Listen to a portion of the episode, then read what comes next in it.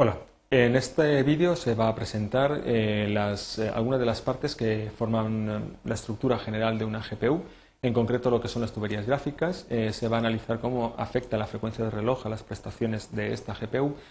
cuáles son los procesos de fabricación que se emplean y cómo afectan las prestaciones generales de estas GPUs y también a grandes rasgos cuál es la estructura interna que suelen presentar también este tipo de procesadores. La GPU es la unidad de procesamiento gráfico, que suele ser un único chip que se encuentra normalmente debajo de un refrigerador, bastante amplio en las tarjetas gráficas actualmente. Una pipeline, una tubería gráfica, es un conjunto de elementos de proceso que van uno detrás de otro, van siempre en el mismo orden y eh, permiten eh, desarrollar una serie de cálculos gráficos que siempre son habitualmente los mismos en eh, cualquier aplicación de tipo gráfico. Normalmente eh, la tubería describe la complejidad técnica de la arquitectura interna de la GPU y da una idea aproximada de cuál es la potencia de cálculo de la GPU. No obstante, esto no es un elemento de comparación fiable, dado que eh, la potencia de cálculo no solo depende de la cantidad de tuberías que hayan, sino de la complejidad técnica de los cálculos que realice cada una de las tuberías. Históricamente suelen considerarse como un procesador de píxel eh, junto con su unidad de texturación, si bien actualmente este paradigma ha cambiado un poco actualmente es bastante más complejo. ¿Cómo afecta la frecuencia de reloj a la comparativa de GPUs a la hora de querer adquirir una tarjeta en el mercado, en la tienda de informática? Pues normalmente la, frecuencia del reloj que utilizan estas eh, GPUs se mide en megahercios. Eh, estamos todavía actualmente eh, superando los 500 megahercios, pero pronto se llegará al gigahercio. A más frecuencia hay más prestaciones mm, de forma general, pero eh, las prestaciones de la GPU no siempre van a depender de esta velocidad, sino que también van a depender de la arquitectura. Véase el siguiente ejemplo. Eh, una GeForce 6600 GT tiene 8 tuberías y la frecuencia de reloj a la que trabaja esta, eh, CPU, esta GPU perdón, es de 500 MHz. teniendo todas las tuberías trabajando a la vez en paralelo, conseguiríamos el efecto aproximado a tener una única tubería que trabajará a 4 GHz. El modelo más avanzado, eh, siguiente al 6600, es el 6800 GT. Y aquí la casa Nvidia solucionó el problema eh, no aumentando la frecuencia de reloj, sino paradójicamente reduciéndola, reduciéndola de una forma eh, drástica. Casi estamos hablando de un, en torno a un 30%. Pero en lugar de poner 8 tuberías, puso 16 si multiplicamos estas 16 tuberías por 350 MHz, suponiendo que todas estuviesen a la vez trabajando en paralelo, obtendríamos el equivalente a una única tubería trabajando a 5,6 GHz. Es decir, el incremento de potencia que se obtiene de una tarjeta a la familia anterior, a la versión anterior, es del orden de un 40% más de cálculo final. Por lo tanto, el tema de las tuberías es eh, una comparativa, pero hay que siempre escalarlo en función de eh, la frecuencia a la que trabajen dichas tuberías. El proceso de fabricación de los microchips en general y en concreto de, los chips que eh, sirven para las GPUs eh, dependen eh, mucho de la tecnología que se esté empleando. La tecnología utiliza distintos, distintos componentes, pueden ser silicio, arsenuro de galio, pueden ser estructuras tipo SOI y demás. Y eso es lo que va a hacer que la arquitectura tenga un comportamiento de más velocidad o de menos consumo energético y demás.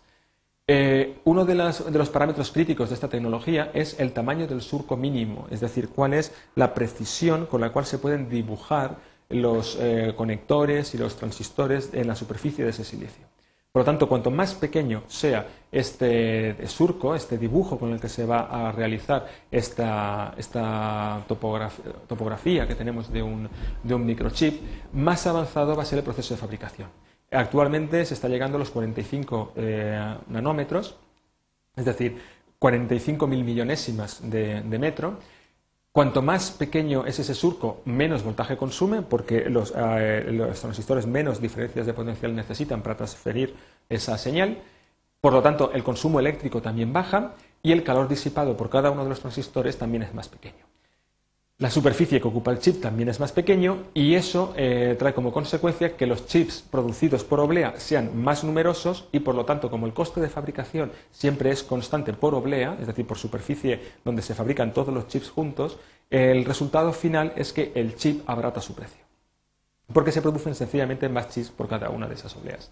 se abarata la producción y también se puede incrementar la frecuencia de, trabajo con la que se opera ese microchip. También hay que tener en cuenta que la duración, al tener eh, la duración del microchip, al tener un consumo más pequeño y disipar menos calor, también aumenta y también, precisamente por esas cuestiones puramente térmicas, hace que los errores eh, también disminuyan durante el funcionamiento de este chip. Por otro lado, la tendencia actual no es tanto abaratar consumos y abaratar eh, costes, cuanto a realizar más prestaciones con, la misma, con, el mismo coste. Es decir, la idea es que en estos momentos, eh, si, las, si, las, distancias entre las unidades operacionales son más pequeñas, pues la latencia en, el tiempo que tarda en comunicarse, en transferirse la señal de, un punto a otro, va a ser más pequeño, puesto que la velocidad de, la luz es constante, pero la distancia se reduce. Vamos a tener más transistores por unidad de superficie, es decir, vamos a poder realizar más cálculos en la misma superficie, vamos a poder incluir más tuberías de cálculo, podemos incrementar esa frecuencia de reloj y, por lo tanto, al final manteniendo el consumo eléctrico o incluso incrementándolo, se puede mm, disponer de un incremento sustancial en la potencia de cálculo. Insisto que actualmente este, este, surco se mide o bien en micras, eh, como antiguamente, o bien en nanómetros. La estructura interna de estos microchips eh, suele ser un conjunto de operadores que trabajan todos en paralelo, todos los operadores son iguales y realizan exactamente las mismas instrucciones. Suelen ser segmentados en los cuales estos operadores se rompen en unidades más pequeñas y estas unidades más pequeñas permiten eh, hacer operaciones muy sencillas pero que encadenadas entre sí consiguen eh, obtener eh, resultados bastante complejos de cálculo. También eh, la proporción entre unidades no tiene por qué ser igual, sino que hay veces en las que algunas unidades son mucho más sencillas y pueden acabar su trabajo mucho antes, con lo cual se necesitan menos unidades para dar servicio a todas las unidades más complejas que aparecen detrás.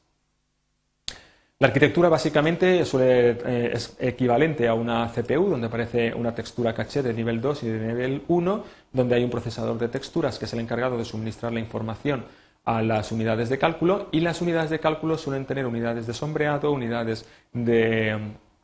de píxel y demás algunos operadores, eh, algunas operaciones que se marcan o que se intentan eh, hacer en esta CPU son tan complejas que solo con una pasada a través de esta tubería de cálculo no es suficiente y hay que volver a realizar varias reentradas. Entonces, una vez acabadas todas estas reentradas, finalmente el resultado se pasan a las unidades de pantalla de dos dimensiones, donde se hacen ya efectos especiales en dos dimensiones, como pueden ser refulgencias o pueden ser, por ejemplo, transparencias o SD y demás.